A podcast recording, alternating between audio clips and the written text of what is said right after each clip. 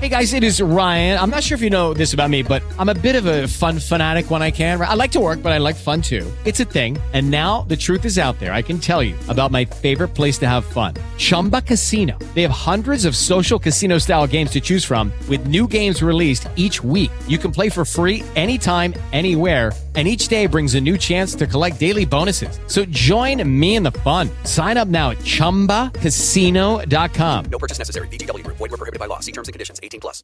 With Lucky Land slots, you can get lucky just about anywhere. Dearly beloved, we are gathered here today to... Has anyone seen the bride and groom? Sorry, sorry, we're here. We were getting lucky in the limo and we lost track of time. No, Lucky Land Casino. With cash prizes that add up quicker than a guest registry in that case, I pronounce you lucky. Play for free at LuckyLandSlots.com. Daily bonuses are waiting. No purchase necessary. Void were prohibited by law. 18 plus. Terms and conditions apply. See website for details. Betano.com. El juego comienza ahora.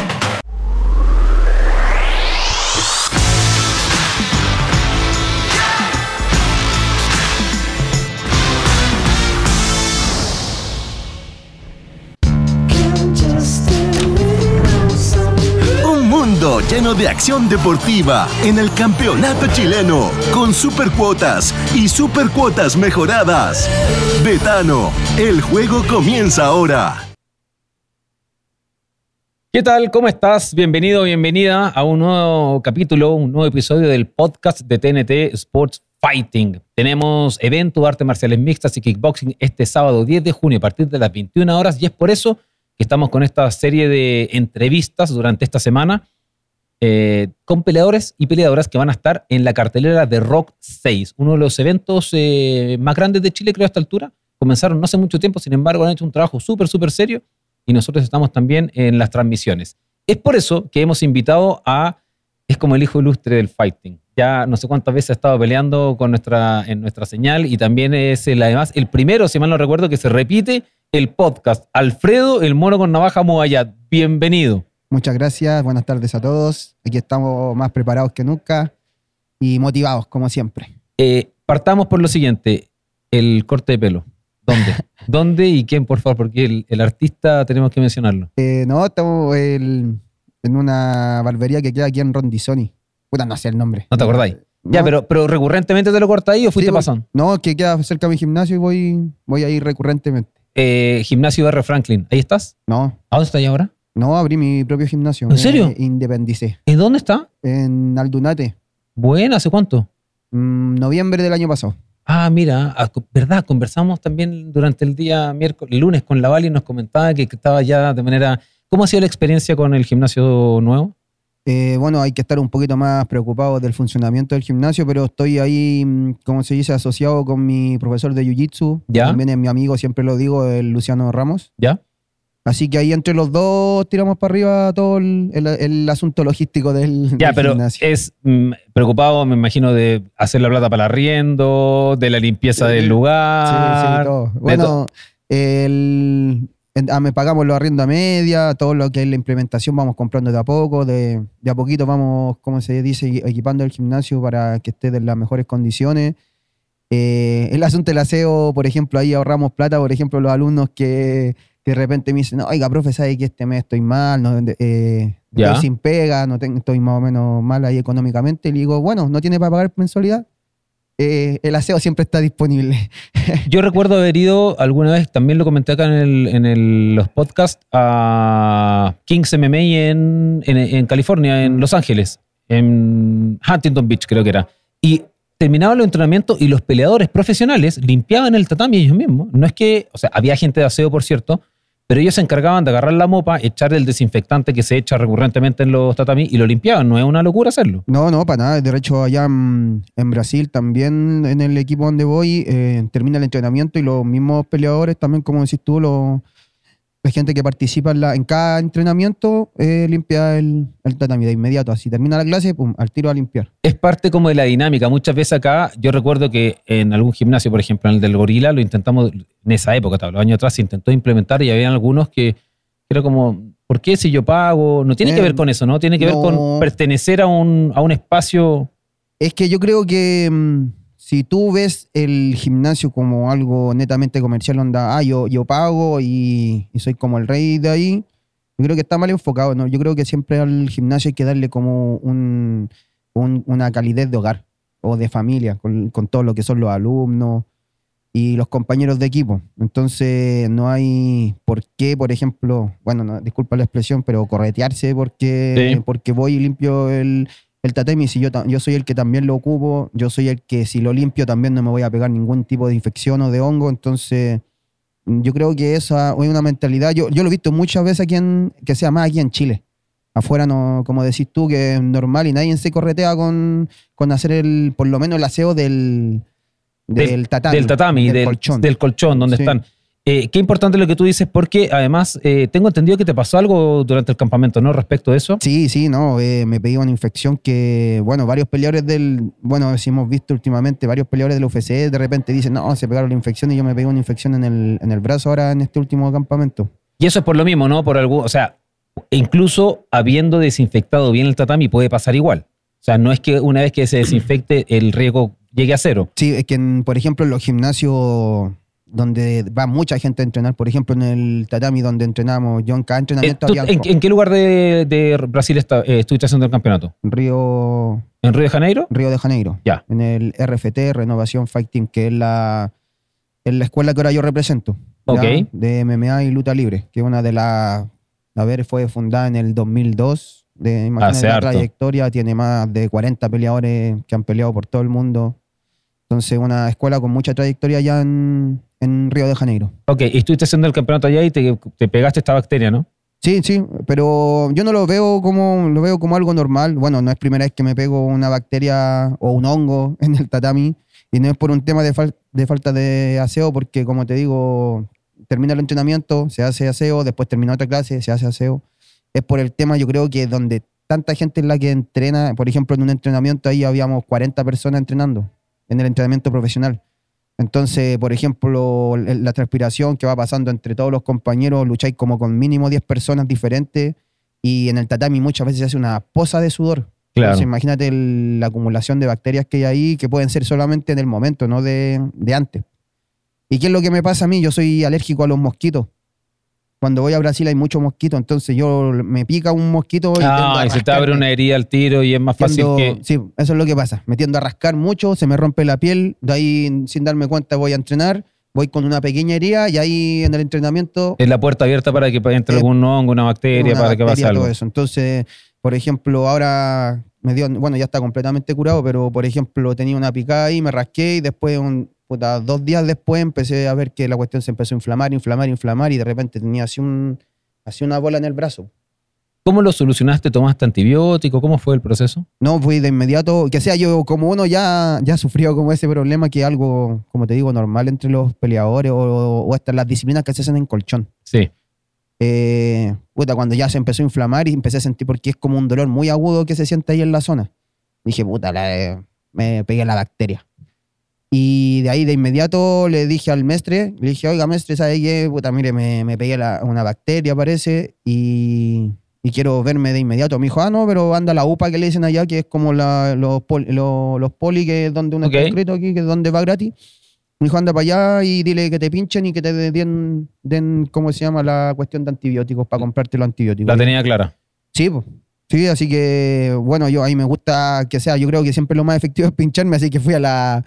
Ah, no, y la otra cuestión que dijimos que Onda tenía pelea ahora así como una semana después, entonces necesitaba sí o sí pincharme. Dosis Así, po. triple. Y yo también, yo siempre he optado por pincharme al tiro en, en cualquier situación porque Mm. es lo más rápido de recuperación, así que le dije, ya píncheme por favor y démelo esto y, y rápido, una semana después ya está sana- sanando todo.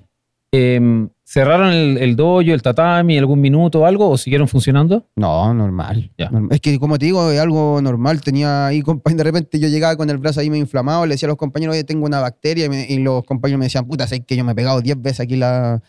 10 veces la cuestión. ¿Sabes por qué te lo preguntaba? Porque yo recuerdo cuando mi hijo hacía lucha olímpica en el CEO, hubo un caso, hubo una aparición de un chico que se le metió una bacteria eh, en, el, en el colchón del CEO abajo, Ah, ya. del- de los chicos de lucha, en el subterráneo. Y cerraron, cerraron durante un par de días porque fueron a desinfectar todo. Ah, todo, ya. piso, paredes, todo. Entraron y había que dejar, por ejemplo, un día completo cerrado para, Para que, el- para minimizar el riesgo.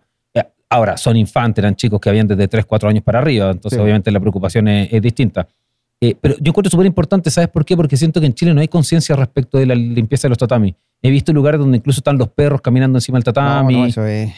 Eh, lo he visto, ¿eh? que están Sí. ahí y entra el perro como si la mascota y después se va y empiezan a dar vueltas, a luchar y no, no, no es lo que hay que hacer. No, ¿no? yo creo que eh, hay que ser súper riguroso. Por lo menos en mi gimnasio, eh, yo exijo que vayan, que sea, todos dejen sus chalas. Les digo, cómprense unas chalas para dejar acá de las más baratas, pero por ejemplo, cada vez eh, del, del colchón hacia adelante, descalzo, y del colchón hacia afuera, usted toma su chala y se mueve por donde quiera, pero nadie entra con zapatilla o con los pies sucios después de, por ejemplo, ir al baño de nuevo al colchón. Yo siempre les digo, eh, de repente pasa mucho con los nuevos.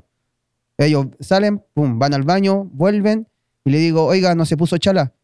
Eh, no, profe, eh, de repente no sabía, no, si yo siempre, vale, siempre reitero, tiene que salir con chala, volver con chala. Le dije, ¿usted qué fue a hacer al baño recién? Me dijo, no, fui a orinar, profesor. Ya, y fue a pie pelado, ¿cierto? Y ahora, ¿qué estamos haciendo? Estamos luchando, usted está poniendo la cara en el, Claro. en el colchón, o sea, que si usted entra con los pies con orina, Sí, porque se mancha, poner- se mancha. Sí, usted no va a entrar con toda esa orina o, o, o por decir la suciedad, ¿cierto? sí. al colchón y usted ahora está luchando y está poniendo la cara en el colchón. ¿Usted le parece que es higiénico? Oh, no. Y ahí como que el- se le digo muy en buena onda, pero para que tomen conciencia Conciencia. de lo que de lo que es salir y entrar al colchón sin tener como una higiene. Sí, cuesta mucho. Eh, Alfredo, conocido por todos, por cierto, vayamos directo. El 10 de junio tienes un evento, pelea estelar, 125 libras, con Rocky Jr., un peleador que es duro, Durísimo. es duro. Yo lo vi y el, el muchacho, me refiero, pega duro, tiene buena lucha, tiene buen ground and pound, te estás preparando, yo sé que lo haces de forma eh, profesional siempre, pero es una, una pelea que va a estar, va a sacar chispas. Sí, sí. No, y eh, voy mentalizado eso. Eh, bueno, yo, yo creo, yo creo que tengo una mentalidad in- inquebrantable, siempre digo. Eh, aunque esté muy a- en muchos aprietos dentro del combate, no, no me no doy a torcer. Yo siempre digo, siempre digo, yo peleo hasta el final. El final, porque sé que se puede abrir un espacio y puede salir un knockout o una finalización, no sé, lo que salga, o momentos de control donde mi rival puede empezar a bajar y yo, como siempre digo, yo mientras más va pasando la pelea, yo más voy subiendo, ¿cierto? En el combate, más me voy soltando, mostrando más recursos, así que eh, voy mentalizado a hacer un combate duro, quizás los cinco rounds, quizás lo termino antes, pero voy mentalizado a ganar y a hacer una pelea muy dura. Yo sé lo que, lo que es mi rival, lo que hace, ¿cierto? Ya siempre lo hemos hablado que es muy fácil estudiar a los rivales ahora, así que estamos con estrategia, pero y con una mentalidad de que va a ser un combate duro, pero yo he peleado muchas peleas duras, así que Sí, sí, te he presentado muchas veces y no me cabe duda. Eh, Alfredo, yo recuerdo el caso, por ejemplo, de eh, tu rivalidad con eh, Enrique Pacheco, por ejemplo, ¿Mm? respecto de la segunda pelea cuando lo ganaste y te coronaste campeón del FN, que, que tu estrategia estaba clara, sí, que era como aguantar el primero, o sea, no, aguantar no es la palabra, porque no es que te sacaran a pasear, pero era como, en el cuarto y el quinto esto se define, Sí. porque sabías que si la pelea se hacía larga, como que tenías lo que sea recién más, no, más posibilidades, puede Sí. ser. El análisis va por ese lado, no respecto del tiempo de duración de la pelea, pero también hay un análisis, un estudio de este rival, que sabes por dónde tienes que atacar, sabes dónde tienes que aguantar, sabes que lo que sabes con qué te va a salir él a tratar de finalizar en un principio. Sí, yo creo que él va a salir con. Bueno, él tiene un boxeo muy sólido, tiene poder de knockout. Pero muchas veces el poder de knockout es el primero y segundo round donde uno está fresco. Yo lo que he visto de, de mi rival, ¿cierto? Él ha peleado uno, dos rounds máximo. Y, y eso. Entonces, yo tengo ya tres peleas a cinco rounds. Eh, creo que por ahí va la cosa. Tengo que esperar mi momento primer y segundo round mucha movilidad, ¿cierto? No caer en el juego del, del intercambio, tratar de- de desgastarlo mucho, ¿cierto? De distintas maneras, que ya lo tenemos pensado junto con el equipo, ir desgastando, desgastando por lo menos el primer y segundo round y en el tercero ya empezar a, a buscar el, finalizar el combate. Bueno, si se da antes, mucho mejor. Yo también tengo poder de knockout, yo tengo cinco knockouts dentro de mi carrera. Entonces, el daño también lo tengo yo, entonces más que nada es para no dejar, como siempre lo hemos dicho otras veces, no dejar el juego al azar de irse a intercambiar a lo loco. Eh, voy a priorizar el desgaste físico y la experiencia. La experiencia. Alfredo, ¿con quién vas a estar en la esquina, en tu esquina en esta pelea? Eh, voy a estar con, bueno, fijo con el mestre cromado que va a venir, que el, con quien hice todo el, campamento, que llega el miércoles de, de Brasil, del RFT. Bueno, el mestre cromado, haciendo una primera, una pequeña introducción, fue uno de los primeros brasileños que pelearon en Chotó, Japón. Ok. Ya con Alexandre Pequeño Nogueira, ¿Mm? ¿cierto? Él también fue uno de los peleadores brasileños que fueron los primeros en ir a pelear en el año Pioneros. Sí, pionero en los años como 90 más o menos. Allá a Chotó, Japón.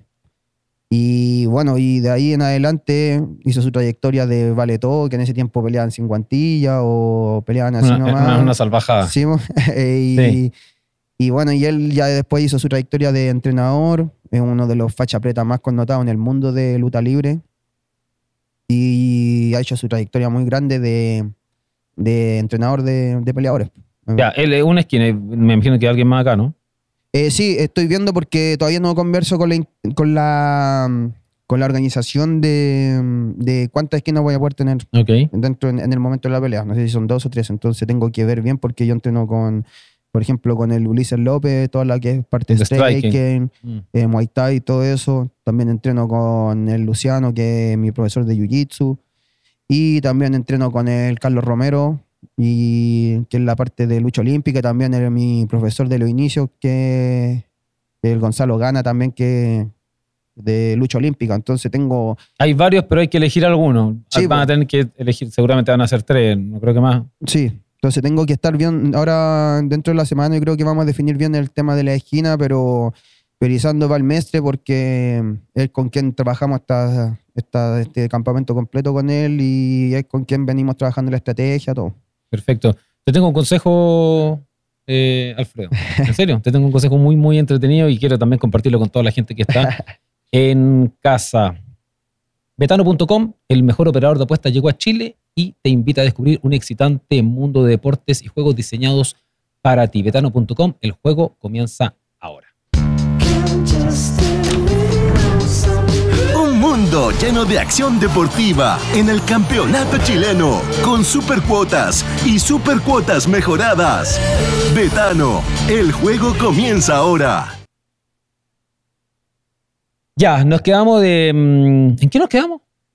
En el tema de la esquina. El tema de la esquina, ya. Bueno, van a ser tres esquinas seguramente. Em, tu maestro viene de, Brasil y dos compañeros acá, Miyake o algún otro también va a estar acompañándote. Conversamos un rato con, eh, con Valentina, que estuvo la semana pasada con nosotros, esta semana, perdón, pero uno de los primeros días de la semana, respecto de, ustedes son pareja, eh, dos peleadores profesionales, hay en Chile otras parejas que son peleadores profesionales, pero no es algo habitual, no es que haya uh, que uno levanta una piedra y aparezcan dos, oye, ¿qué te digas? Soy peleador profesional y tú, yo peleadora. Me dice que, que no, no están en la esquina juntos. No, Ahora uno- no. Ahora no. Ahora no. Claro, porque pelean los dos. Sí. Yo, yo he visto, ¿eh? yo he visto peleadores que han, pele- han- parejas que han estado en la misma, en la misma cartelera y he visto a uno haciéndolo de, de esquina al otro. Pero es por, por, qué? por un tema de tiempo, por un tema de no querer comprometerse, ¿por qué?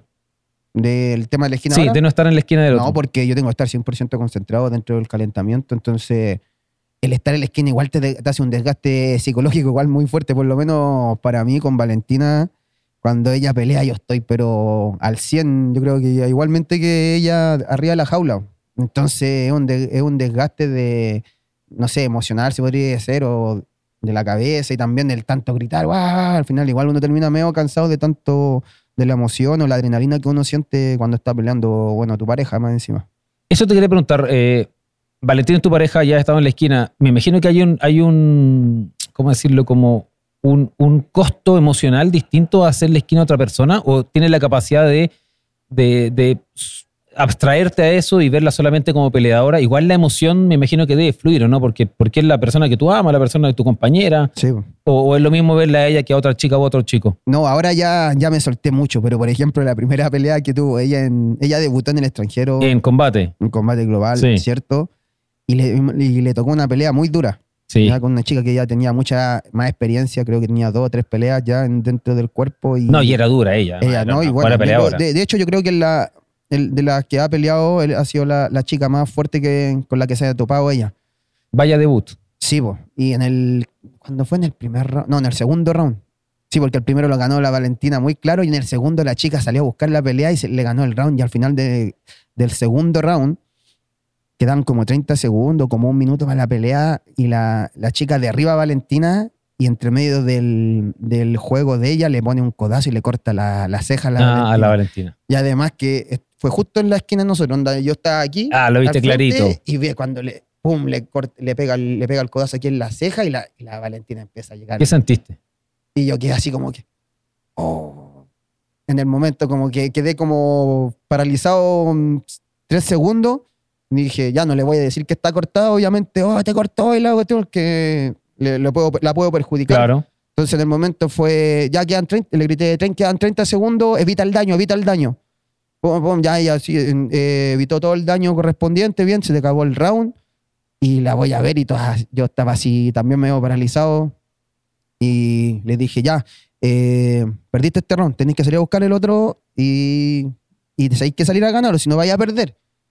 No, ya, ya, ya, ella súper también fuerte, tiene muy fuerte mentalmente. Ella sale a ganar las peleas, ¿cierto? A terminarlas todas. Así que, bueno, ha sacado ya dos peleas adelante donde estamos muy parejos. Entonces, ahí ella salió a ganar. Después, cuando ya conversamos, le dije, bueno, sí, cuando te cortaron, qué para la cagá. Qué para cagá, qué creo, paralizado. Me dijo, no, sí, pero no sentí nada. Yo le dije, pero, weón, así yo vi al frente tuyo, así que te cortaron y me decían, empezaste a sangrar. En el momento yo no te dije nada y no te quise decir nada, pero tenía ahí un corte y sangrando, toda la cara sangrando y después cuando te estaban curando... Pero te asustaste, te dio penas, te dio, te dio. Es como susto de, de verla, de, de- de verla que, que ella puede flaquear de repente por el- dentro de la pelea porque recibió un corte, porque por lo que te digo, ella no tenía experiencia. Primera vez que la cortan en una pelea, porque ella cuando peleó aquí en Chile, ella arrasó con todas sus rivales, entonces como que nunca le había estado, le había tocado vivir como la otra parte de que de, de estar en un momento difícil dentro de la pelea, pero después ya de eso, de esa pelea, me di cuenta que la Valentina también tiene una, una cabeza más fuerte o mentalmente muy fuerte, entonces ya después ya me empecé a relajar y no, tenemos un feeling muy bueno porque yo sé todo lo que hace ella, sé lo que hace, lo que no hace, todo eso, entonces ella también me dice, oye, sabes que cuando peleo tu voz la única que escucho porque la otra no, lo- la otra gente no, no, no sé, como que no me entra la otra la voz. Entonces, yo le, todo lo que le voy gritando, ella se va moviendo y fluye súper, fluimos como súper bien dentro, como esquina y, y peleadora. Cuando tú le decías eh, evita el daño, te refería a que evitara ser golpeada en el mismo lugar, ¿no? Para que se profundizara Sí, el, porque el- sea- el- el- la- el corte. O, o evitar el daño, es, sí, pues, a eso me refiero, el corte o si que la tipa le siguiera, le siguiera golpeando porque ya quedan 30 segundos, en 30 segundos no sacaba nada con a forcejear o gastar, a tener un gasto energético en un round que, por ejemplo, en 30 segundos dentro de todo lo que pasó ya se había perdido. Es mejor descansar, evitar daño, tratar de, como se dice, amarrar un poco la pelea. Y Sí, esperar que se acabe el, por asalto para 30 llegar a otro. segundos, porque de repente en, esa, en ese momento de salida puedes recibir otro golpe de que te puede, lo que estás diciendo tú, pues te puede abrir más el, el la Claro, y puede terminar un knockout técnico, cualquier Sí, pues, cosa. entonces no, evitar daño y empezar de cero, nuevo round, eh, nu- nueva pelea. Alfredo, se viene ahora, falta poquito, ¿eh? faltan eh, cinco días. Cinco días. Cinco días, o sea, bueno, ahora que estamos en este programa, pero en realidad eh, esto cuando salga al aire va a estar al día siguiente. Eh, el 10 de junio, un tremendo, tremendo evento. Vas de pelea estelar, lo hablamos un rato, de una pelea de campeonato. Podrías coronarte doble campeón, o sea, campeón de dos promotoras nacionales, fuiste campeón del FN, podrías ahora hacerlo con eh, Rock. Eh, has hecho una carrera muy interesante, eh, también fuiste a pelear a Japón, has peleado afuera. Una carrera súper interesante, Alfredo. Creo que, que es como, como, lo digo, uno de mis peleadores favoritos. Algunos me preguntaron, ¿peleador favorito en el mundo? Alfredo Moya. Ah, Muchas gracias. No, de verdad, es que encuentro que es muy choro la evolución que has tenido, además. Es un gran desafío lo que se viene ahora, Alfredo. Sí, sí, obviamente. Eh, bueno, todas las peleas son un, un desafío. Eh, yo normalmente no peleo con rivales fáciles. ¿No? De hecho, tampoco me gusta. Yo siempre cuando me ofrecen peleas trato de decirles que tengan un buen récord, que, que busquen un, un- rival que salga a buscar pelea.